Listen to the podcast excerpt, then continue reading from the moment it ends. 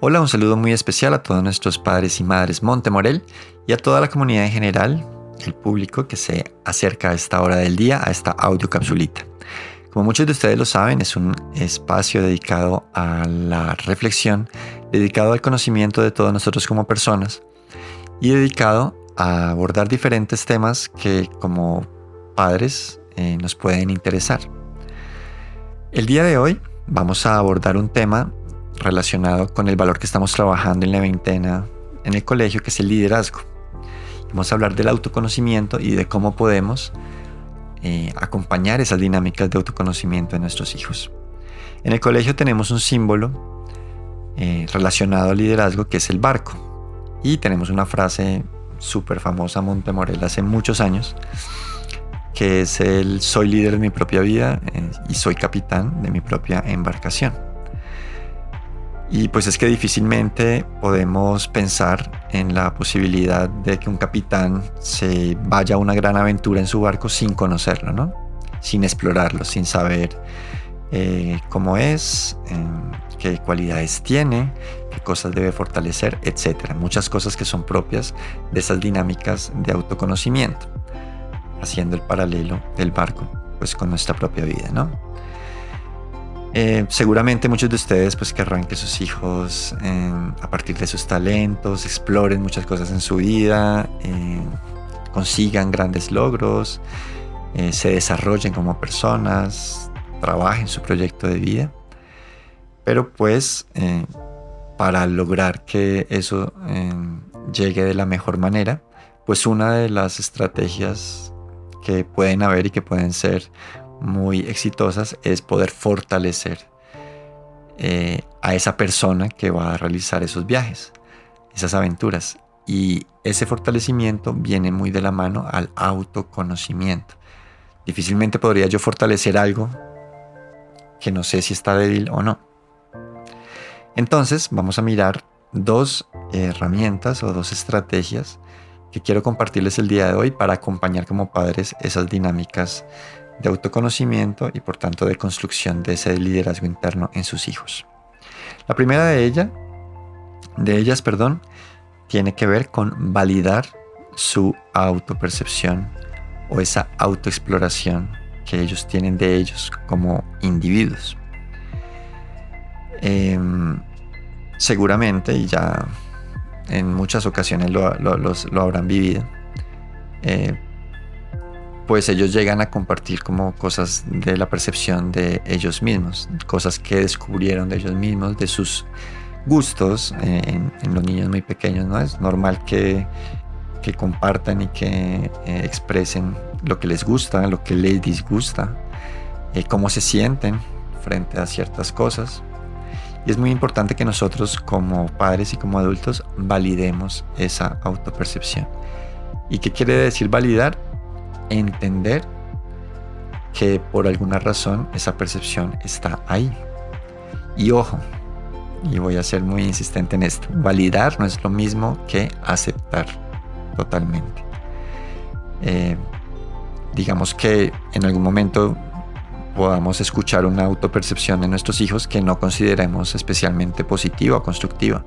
Por ejemplo, nos pueden decir, eh, no sé, eh, papá, yo soy el em, jugador de fútbol más malo del colegio. O mamá, eh, yo soy re bruto para la filosofía. Eh, claro, son autopercepciones que sabemos que no son positivas, que no son constructivas y que no, le van a ayudar a desarrollarse como persona.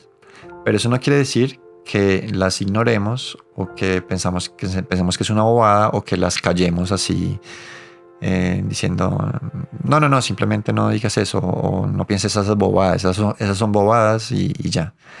Porque de alguna manera eh, el niño o la niña tuvo eh, vivencias durante su día o durante su pasado reciente que pueden estar desembocando en que tenga esa percepción en este momento ahí aparece, claro, nuestro papel formativo en poder empezar a, transformar y a, ahondar ahí.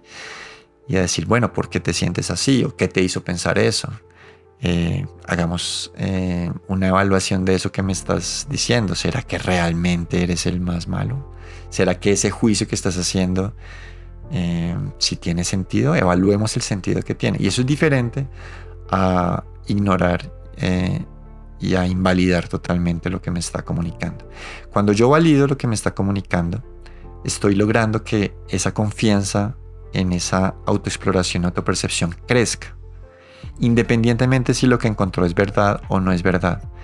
Pero el músculo que está eh, detrás de eso, el músculo de la conciencia que está eh, utilizando para haberse dado cuenta de sus pensamientos, de sus emociones, de sus sentimientos, va a crecer si yo eh, apoyo el hecho de que me esté contando y le hago más preguntas y le, invito a que exploremos eso. Recordemos que la conciencia es un músculo y que como buen músculo se fortalece a través de su ejercicio. Entonces, independientemente si me parece positivo o negativo, ahondemos y, y permitamos que siga fortaleciendo ese músculo de la autoconciencia. Y es por medio de esa autoconciencia que también va a lograr transformar esas cosas que tal vez llegaron y que no considero tan positivas. Una vez pues pasan a la pubertad, a los, adolescentes, pues esa autopercepción va a coger nuevos niveles, ¿no? Entonces de pronto ya tienen opiniones un poco más abstractas de ellos mismos, tienen posiciones también frente a ciertos temas. Es muy importante que acompañemos a esa autoevaluación eh, en ellos. Eh, a que se autoevalúen críticamente y a que logren también desmontar a veces papeles que son muy típicos en la adolescencia, como el papel de víctima, el papel de, la evasión de las responsabilidades.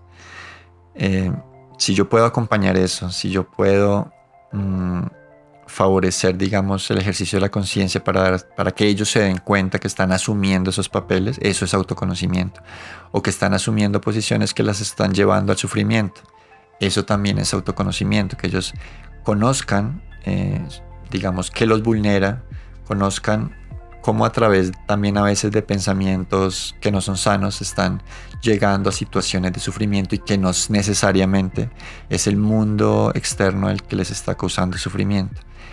Eso es autoconocimiento y eso es confianza, porque cuando me desmonto de un papel de, victimización y dejo de culpar a los demás, estoy tomando responsabilidad, aunque no es fácil, estoy tomando responsabilidad por muchas de las cosas que estoy sintiendo y eh, estoy volteando el, espejo y estoy diciendo, bueno, si yo me pude causar esto, yo también puedo causarme eh, posiblemente un bienestar.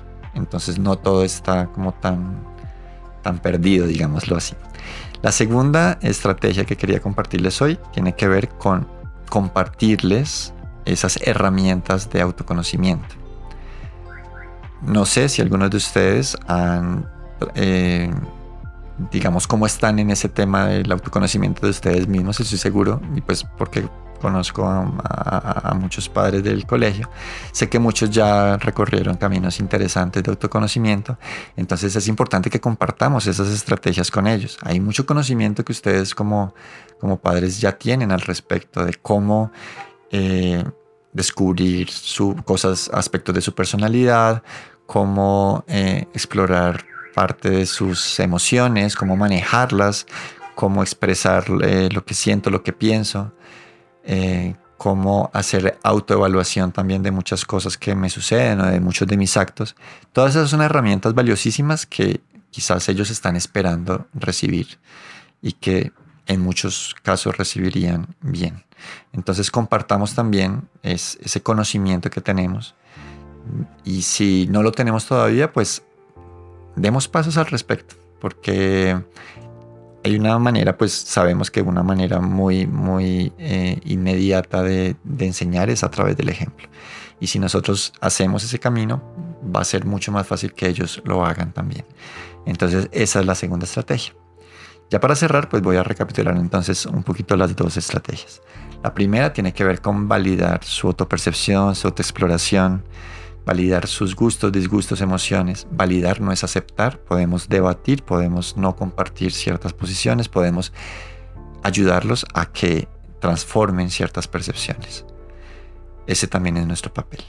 Y la segunda herramienta es acompañarlos eh, dándoles eh, esas herramientas de autoconocimiento, que pues hay bastantes, ¿no?